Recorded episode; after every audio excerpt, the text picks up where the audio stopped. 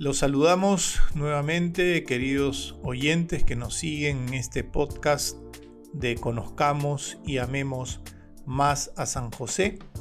El día de hoy vamos a compartir con ustedes el decimoséptimo episodio de nuestro podcast, que tiene como título San José Trabajador.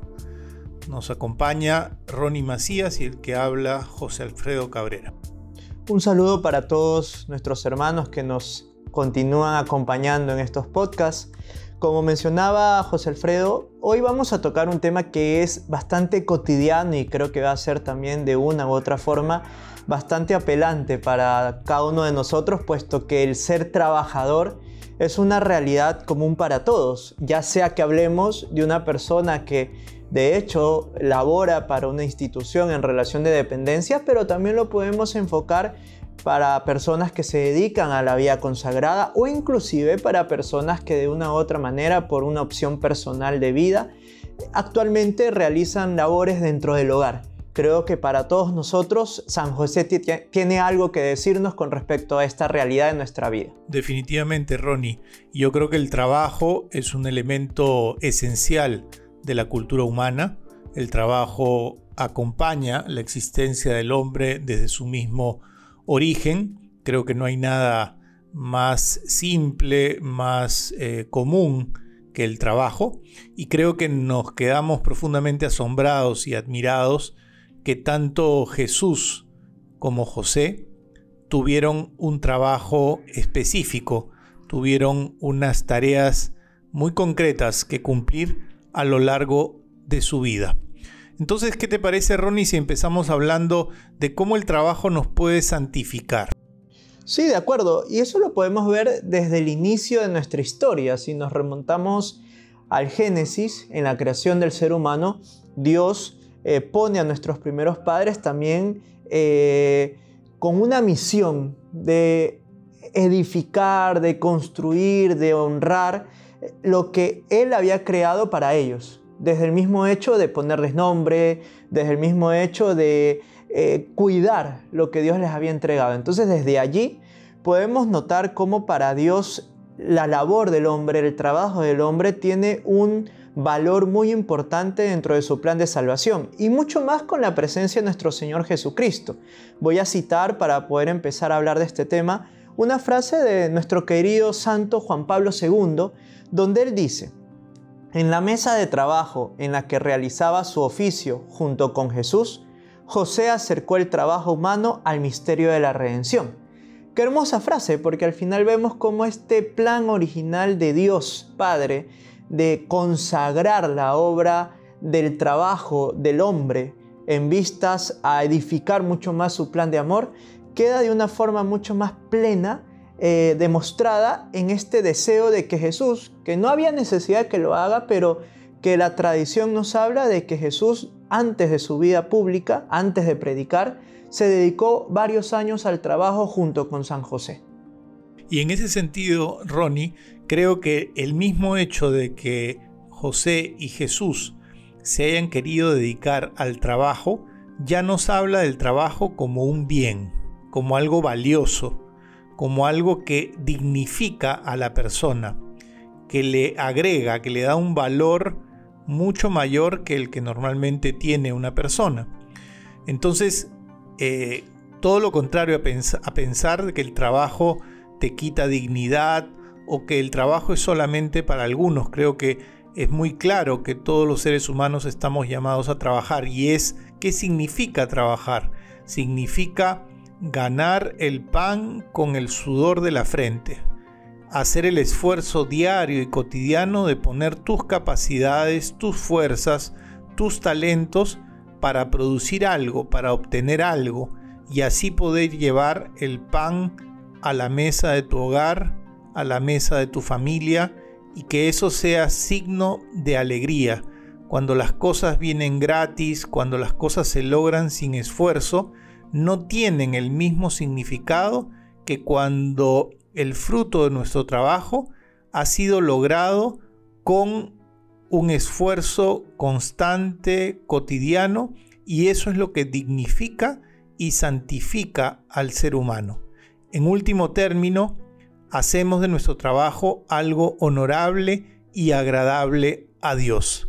Ahora, Ronnie, ¿por qué en ese sentido José sería modelo de trabajo para todos nosotros? Sí, eh, para empezar y conectándome con lo que tú acabas de mencionar de manera tan acertada y precisa, en un sentido es salir, que creo yo que es uno de los problemas que tenemos como seres humanos y como sociedad en esta época actual, que es un poco esa tendencia a ensimismarnos, ¿no? Y, en esta actividad tan cotidiana como el trabajo nos puede ocurrir lo mismo. Y cuando caemos en esa actitud de ensimismarnos, de solo mirarnos a nosotros mismos, podemos ver el trabajo solamente como aquello que tengo que realizar para poder eh, obtener los recursos económicos que necesito para sobrevivir o como esa actividad en la cual necesito destacar para poder crecer como persona.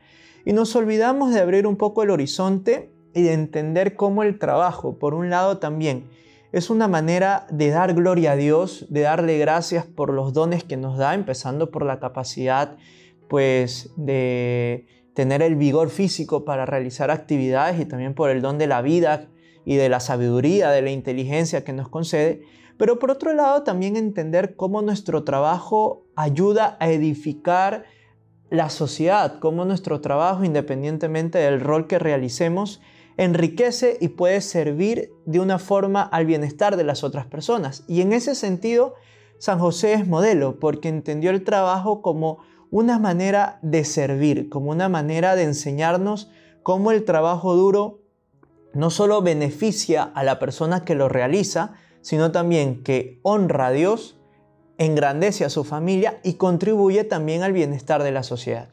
Yo creo que todos hemos experimentado en algún momento de nuestras vidas que el trabajo puede ser bastante desgastante o a veces puede generarnos un cansancio físico, ¿no? Puede minar la mente, el cuerpo y el alma, ¿no? Caer en la rutina del trabajo puede ser una experiencia de desierto difícil de manejar y a veces nos puede resultar sumamente pesado.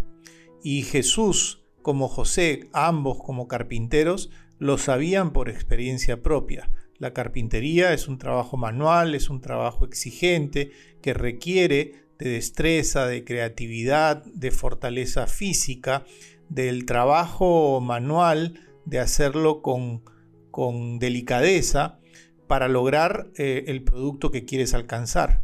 Y yo creo que es muy consolador para todos nosotros los que nos dedicamos a trabajar y que los que nos ganamos la vida con el sudor de nuestra frente, saber que Jesús y José pasaron por lo mismo. Creo que también, Ronnie, deberíamos enfrentar el tema del trabajo. Eh, ¿Cuál es el recto sentido del trabajo? ¿no? Hacia, ¿De qué manera el trabajo nos dignifica? Sí, de acuerdo, como tú lo mencionas, ¿no? Habrá momentos en los cuales una jornada de trabajo puede eh, resultar desgastante, puede resultar también de alguna manera eh, como eso que mencionabas, ¿no? Cómo puede ir minando un poco eh, el equilibrio, la estabilidad o el descanso de nuestra mente, de nuestro cuerpo y de nuestro espíritu.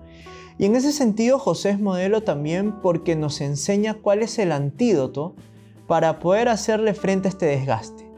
Y es que para Dios, y Él mismo nos lo muestra también, remontándonos una vez más al Génesis, luego de su obra creadora, y como lo hemos mencionado también en una entrega anterior, nos muestra simbólicamente que Él descansa el séptimo día, mostrándonos también que es necesario eh, colocar el trabajo en su recto sentido. ¿Cuál es este? Que no solamente tenemos que tener al trabajo como lo esencial o como lo central en nuestra vida, sino que el trabajo tiene que encajar dentro de otra perspectiva. Se supone, sobre todo para nosotros los cristianos, que el centro de nuestra vida tiene que ser día a día esforzarnos por acoger el amor de Dios en nuestro corazón y testimoniarlo a los demás. Y en ese sentido, el trabajo se convierte en un ámbito más de este esfuerzo cotidiano por movernos en las coordenadas del amor de Dios. San José es ejemplo porque no solamente trabajaba, sino que nos mostró que había que dedicarle también un tiempo a Dios, un tiempo a la oración, un tiempo al compartir a la familia, un tiempo también a la recreación y al descanso.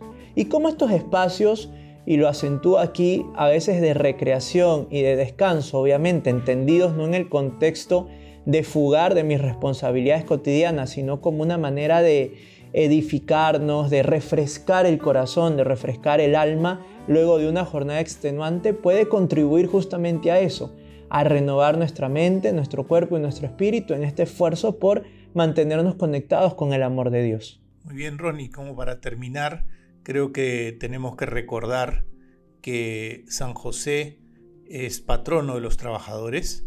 Eh, en 1955 el Papa Pío XII declaró el primero de mayo como la fiesta litúrgica de San José Obrero.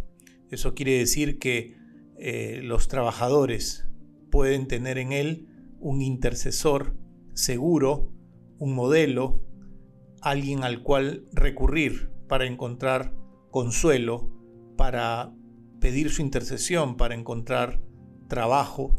Y creo que especialmente en este tiempo, en donde a veces las preocupaciones económicas nos pueden agobiar, mirar a San José, mirar el sentido de su trabajo, mirar cómo, eh, a pesar de las dificultades, él siempre encontró creativamente la manera de salir adelante. Y eh, ligado a ello, queríamos cerrar esta entrega con una de las oraciones que se utilizan el día de la conmemoración de San José Obrero. Dios y Padre nuestro, Creador y Gobernante del universo, en cada época llamas a los hombres para que desarrollen y utilicen sus dones para el bien de los demás. Con San José como nuestro ejemplo y guía, ayúdanos a hacer el trabajo que nos has encomendado para que obtengamos las recompensas que has prometido. Muchísimas gracias, nos despedimos y nos veremos en una próxima ocasión. Que Dios nos bendiga a todos. Queremos terminar nuestros episodios siempre rezando la famosa oración del memorare a San José. Acuérdate, San José.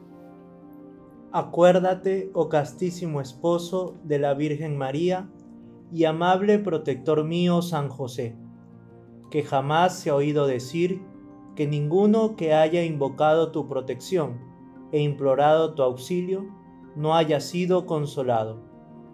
Confiando plenamente en tu poder, ya que ejerciste con Jesús el cargo de Padre, vengo a tu presencia y me encomiendo a ti con todo fervor. No deseches mis súplicas, antes bien acógelas propicio y dígnate acceder a ellas piadosamente. Amén.